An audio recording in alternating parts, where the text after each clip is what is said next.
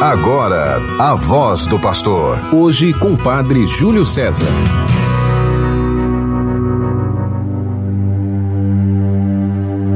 Que toda a terra se prostre diante de vós, ó Deus, e cante louvores ao vosso nome, Deus Altíssimo.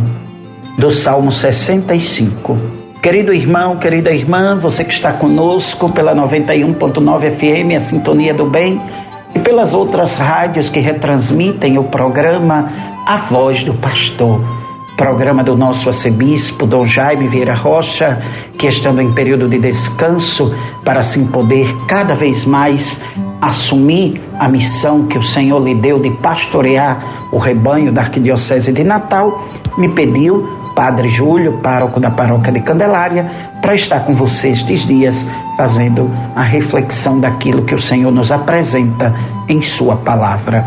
Eu lhe convido a, neste momento, ouvirmos o Santo Evangelho, aquele retirado do escrito por São Marcos, capítulo 2, dos versículos 23 ao 28.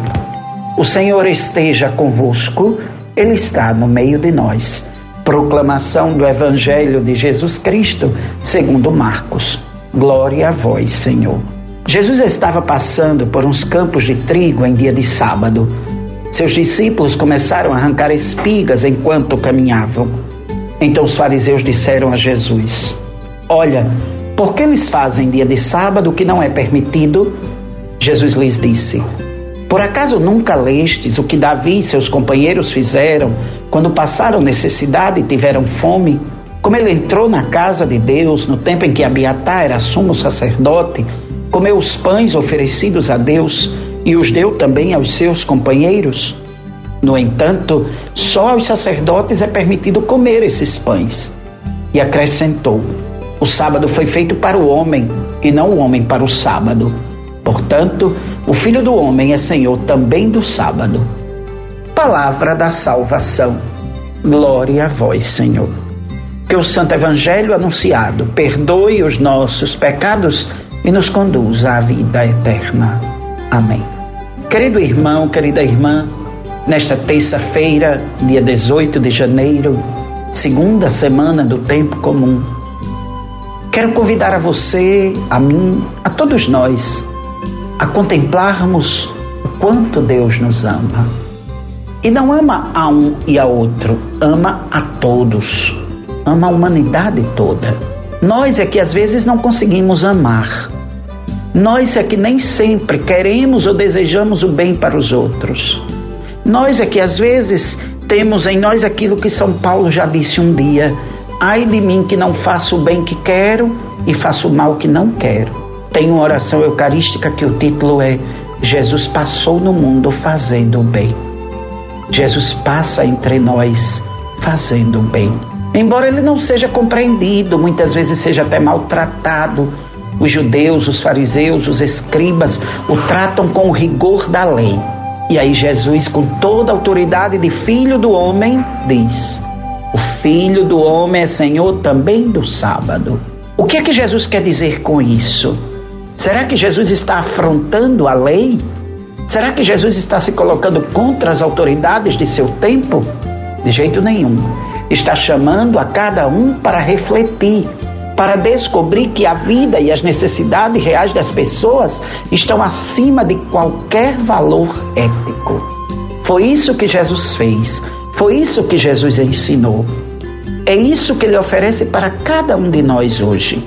E se nós pedimos a Deus a paz. Se queremos realmente que aconteça a paz no meio de nós, temos que redescobrir esses valores. O valor da vida, o valor do que as pessoas precisam. Temos que deixar que o Evangelho de nosso Senhor Jesus Cristo amplie os nossos horizontes.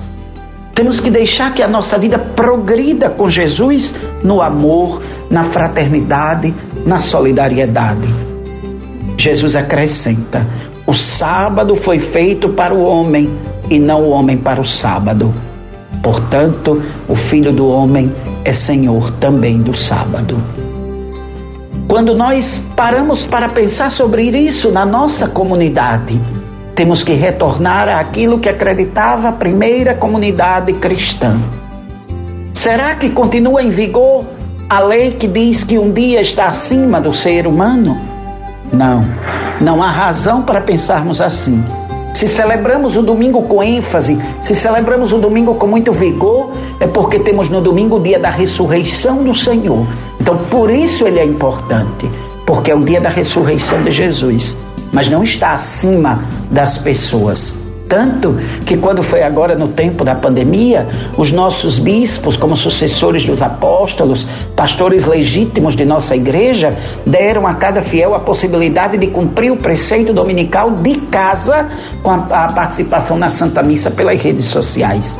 Não disseram que tinha que ir para a igreja porque era domingo, mesmo que isto causasse a perda da vida pela Covid-19. De jeito nenhum. A presença de Jesus, Salvador de todos, nos mostra esse novo tempo, essa nova lei, a lei do amor. O nosso Deus é tão rico em amor, tão rico em misericórdia, nunca nos abandona nas nossas necessidades, mas nós ficamos presos ao rigorismo da lei. Temos que ter muito cuidado. Devemos sim anunciar com firmeza, com alegria, o Evangelho de Jesus. Mas acima de tudo, devemos tornar sinal vivo do reino de Deus o Evangelho de Jesus. Temos que nos desapegar dos laços dominadores, dos laços gananciosos do ter, do poder, do prazer. Temos que buscar aquilo que é justo, aquilo que é legítimo temos que compreender que as leis nos ajudam na sadia convivência humana e que nos fazem praticantes da verdade, da caridade e da justiça. Temos que deixar que a bondade de Deus nos contagie. Temos que ser bons uns para com os outros. Temos que viver plenamente o amor de Deus em nós para assim amarmos também os irmãos e irmãs. Deus nos dá a graça de participar constantemente de Sua presença na Eucaristia, na palavra, no serviço aos irmãos. E cada vez que fazemos isso, tornamos presente no mundo a redenção de Deus. Esse Deus que nos ama e que nós cremos no seu amor. Temos que ter a coragem de deixar que esse Deus nos penetre com seu espírito de caridade. Temos que buscar sempre viver unidos no amor de Deus. Nós que nos alimentamos do mesmo pão, que vivemos a mesma palavra, que encontramos o mesmo Deus, não podemos deixar que nada quebre essa unidade de Deus em nós. De jeito nenhum. Temos que ter a coragem de nos levantarmos de nossas fraquezas, de nossos pecados, de nossas dores, de nossos sofrimentos e ir ao encontro do Senhor, do Senhor que nunca nos abandona. Não podemos ter medo deste encontro com Deus. Ele está sempre de braços abertos para nos acolher. Temos que deixar que o Senhor, que já nos escolheu para sermos seus filhos, seja também escolhido por nós para ser o nosso Senhor. O Senhor já nos chamou, chamou pelo nome, nos tomou pela mão, colocou-nos na condição de filhos. Nós agora precisamos deixar que Ele seja nosso Pai. Somos seus servos, sim, mas acima de tudo somos seus filhos. Esse Senhor nosso Deus, que está sempre a nos dizer: Tu és o meu filho amado, encontrei em ti o meu agrado. Não podemos nos esquecer disso. Recebemos o Espírito no dia que fomos batizados para que façamos conhecer a todos a esperança, a esperança de um tempo melhor, de um tempo novo, de um tempo que chega para fazer acontecer Deus presente no meio de nós. Não se esqueça disso, meu irmão, não se esqueça disso, minha irmã. O amor acima de tudo, porque quem ama é incapaz de fazer o mal, é incapaz de errar. Quem ama está sempre pronto para fazer o outro feliz, para fazer o outro descobrir que nunca está sozinho. Amemos para sermos sempre amados por esse Deus nosso Senhor. Quero hoje, no encerramento deste programa, falar com você sobre um instrumento de evangelização, a revista Ordem. Você já conhece a revista Ordem?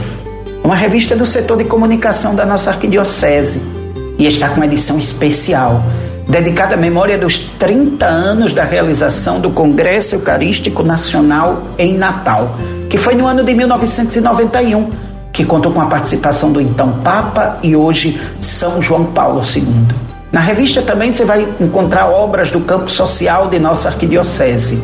Você pode adquirir a revista na sala do setor de comunicação, situada no subsolo da Catedral Metropolitana, ou nas livrarias Paulos e Paulinas, além de lá na lojinha da Catedral. A revista custa apenas cinco reais e é um grande instrumento de evangelização. Querido irmão, querida irmã, nesta terça-feira, sob a intercessão de Nossa Senhora, desejo que você tenha paz e alegria, em nome do Pai e do Filho e do Espírito Santo. Amém. Você ouviu a voz do pastor. Hoje com o Padre Júlio César.